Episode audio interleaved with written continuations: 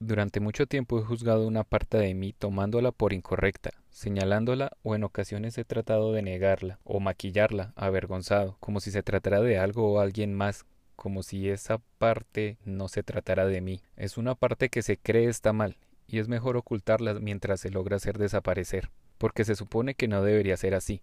Y todo ese tema de los deberías y del deber ser, para ser sincero, ya me tiene mamado. Un día tuve que decidir entre renunciar a los debería ajenos y propios o renunciar a mi vida. Aquí estoy en consecuencia a la decisión que tomé. A partir de ahí entendí que ese juicio que sueles lanzarte a ti mismo es algo aprendido.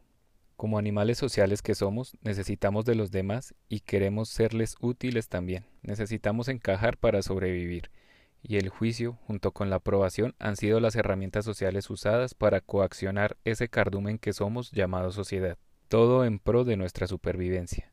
Esa capacidad asociativa ha sido la clave de nuestro éxito como especie, pero solo llega hasta ahí. Más allá de la supervivencia no hace falta para sentirnos plenos y más felices. Y esta es una de las paradojas de la vida. Aún así, en ese coaccionar le hemos permitido a los demás que crucen la línea donde se define si somos o no valiosos.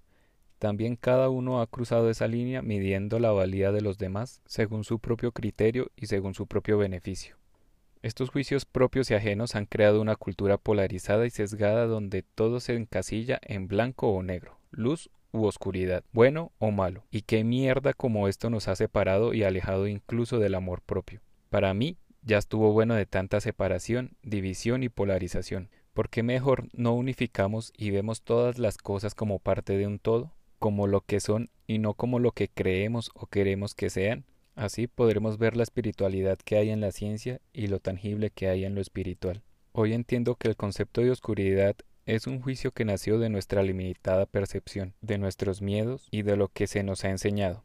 Hemos aprendido que la oscuridad es ausencia de luz, pero no es así, solo son rayos de luz con longitudes de onda que nuestros ojos no logran percibir, y entonces nuestro cerebro lo interpreta como ausencia de luz. A esto se le suma que en la oscuridad hace muchísimo tiempo las bestias nos comían o se llevaban nuestras crías y por eso lo asociamos con algo malo. Pero lo que para nosotros es ausencia de luz, para otras especies es claridad total. Por ejemplo, la luz infrarroja no la podemos percibir, pero gracias a ella algunas especies logran ver con mayor claridad en la noche que en el día. Sin embargo, como la luz infrarroja no puede ser percibida por nuestros ojos, creemos entonces que no hay luz. Y yo creo que hacemos lo mismo con el concepto del bien y el mal, que lo definimos según nuestra percepción limitada y la interpretación que le damos con base a lo que se nos ha enseñado. Por eso, existen personas en el mundo que se inmolan asesinando a otros, y lo hacen completamente convencidos de que hacen la obra de Dios. Tienen la plena convicción que al hacer esto obtienen un pase directo al cielo. En su mente no conciben maldad alguna en ello, porque es lo que les enseñaron, y es la interpretación que le dan a ese acto. También existen otros quienes juzgan y rechazan ese acto, porque también es lo que les enseñaron, y desde su perspectiva es algo malvado. Para mí, la verdad es que la luz y la sombra son una sola cosa, así como el bien y el mal también lo son. Estos conforman el todo. Son diferentes el uno del otro, no son lo mismo, pero hacen parte de lo mismo, hacen parte del todo, del universo, de Dios. Al igual que tú y yo, ninguno de nosotros somos el universo, pero somos universo, hacemos parte de él. Dios está en mí y yo estoy en Dios. No sé cómo lo quieras llamar, Dios, universo, madre naturaleza, el todo, etc. Pero yo creo en un orden superior, creo en eso que es el alfa y el omega, en el principio y el fin, creo en el creador y la creación, la luz y la sombra, el bien y el mal. No concibo una separación entre estos. Creo fielmente en la omnipresencia y la omnipotencia del todo. Es así como para mí un conejo es naturaleza, pero la mierda que caga también lo es. Y es que los animales son creación de Dios del todo o del universo, como le quieras decir, pero ¿acaso lo que cagan no? Las flores son creación, pero los desiertos no. Todo es Dios, y nosotros no somos la excepción. Somos luz y sombra. Podemos crear y podemos destruir. Somos ego y amor, somos bien y mal, así que no hay por qué juzgar al otro ni a nosotros mismos. Al hacerlo estarás cuestionando al universo. Al juzgarte a ti o al prójimo estarás juzgando la creación y quién putas somos nosotros para cuestionarlo. ¿En serio nuestra alucinación de superioridad nos hace creer que se puede hacer un mejor trabajo que el que hizo Dios o en lo que creas? Yo soy igual que tú. He juzgado y he sido juzgado. Me han cerrado el paso en la autopista y he cerrado el paso. He hecho llorar y me han hecho llorar. He sido tolerante e intolerante. He mentido y me han mentido. He dicho verdades que duelen, y me ha dolido más de una verdad. Todos somos todo. Somos brillantes y somos pendejos. Somos luz y sombra. Y así es perfecto. No es bueno ni malo. Todo es luz. Es más, ni siquiera es luz. Solo es.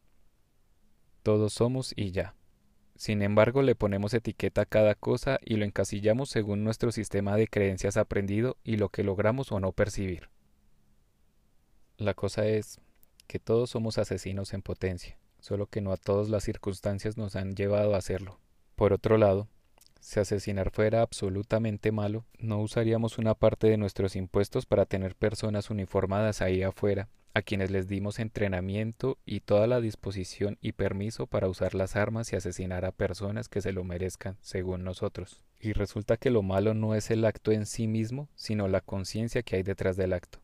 Entonces, teniendo todo esto en cuenta, decidí dejar de juzgarme por juzgarme, porque tengo un ego que se dedica a eso, y no dejará de hacerlo hasta que me muera. Así que es mejor decidir con qué conciencia lo haré. Ahora en Semana Santa sí que abundan los juicios entre nosotros. Es algo que la religión nos ha enseñado, tanto a quienes la siguen como a los que no. Creó todo un sistema de juicios que nos separa. Y es curioso, porque Jesús no era religioso, pero ¿cuántas peleas y discusiones se generan en su nombre? Solo dijo, ámense los unos a los otros como yo los he amado. Y ya han pasado dos mil veinte años y seguimos sin entenderlo. Los que se hacen llamar creyentes juzgan a los que no porque no van a misa, porque no rezan el rosario, porque no van a procesión, porque comen carne en estos días o porque tiran en Semana Santa. Y los que se dicen no creyentes juzgan a los otros porque dejan de comer carne, porque van a procesión, porque dejan de tirar en esta semana y porque rezan.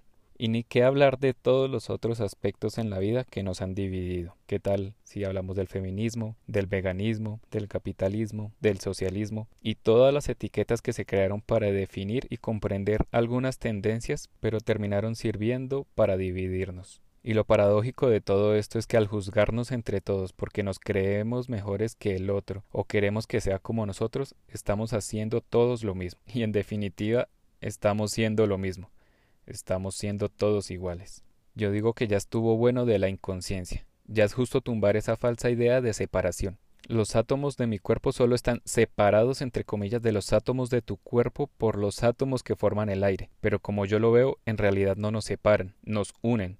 Todos estamos en el mismo caldo de átomos y punto. Que no los veamos como la luz infrarroja es otra cosa, pero ahí están y sí existen. De lo único que nos hemos separado es del amor crezcamos en conciencia y en amor, o de lo contrario nos vamos a seguir cagando en la vida del otro y en la del planeta.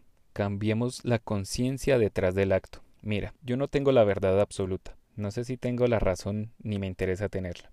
Si tú crees tener la razón o quieres tenerla, te la regalo. Yo me quedo con el amor. El amor es mejor herramienta de conexión, de coacción y de cambio que el juicio y la desaprobación. Y es que la humanidad está ávida de amor. Cuando estuve a punto de suicidarme, creí que esa era la mejor solución ante el desastre de vida que había creado, esa vida que había maquillado como éxito. Creí que si decía la verdad a todos sobre mis finanzas, sobre lo perdido que estaba, sobre mi falta de control, sobre mi infelicidad, perdería el amor de los que me importaban pero fue el amor de todos lo que me salvó. Estaba decidido a defender el personaje incluso con mi muerte solo por aferrarme a lo que creía que era amor, admiración y respeto. Pero cuando solté todos los deberías y todos los juicios, caí al vacío, y eso que creí iba a perder fue en lo que caí. Lo que me sostuvo fue el amor de todos y el amor propio y gracias a eso entiendo que las cosas, las situaciones y las personas no deben cambiar para ser amadas, sino que cambiamos y mejoramos porque somos amados.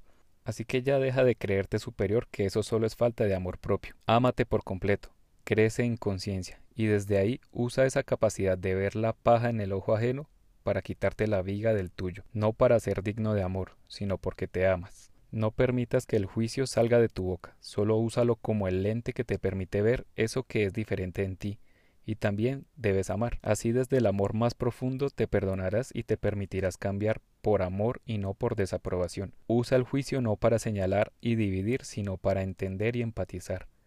Con conciencia desde el amor podrás juzgar para crecer. Me llaman David Cabrera. Al igual que tú, tengo un ego que morirá conmigo. Un día entendí que para ser feliz no debía eliminar mi ego, porque ¿quién quiere eliminar al ego?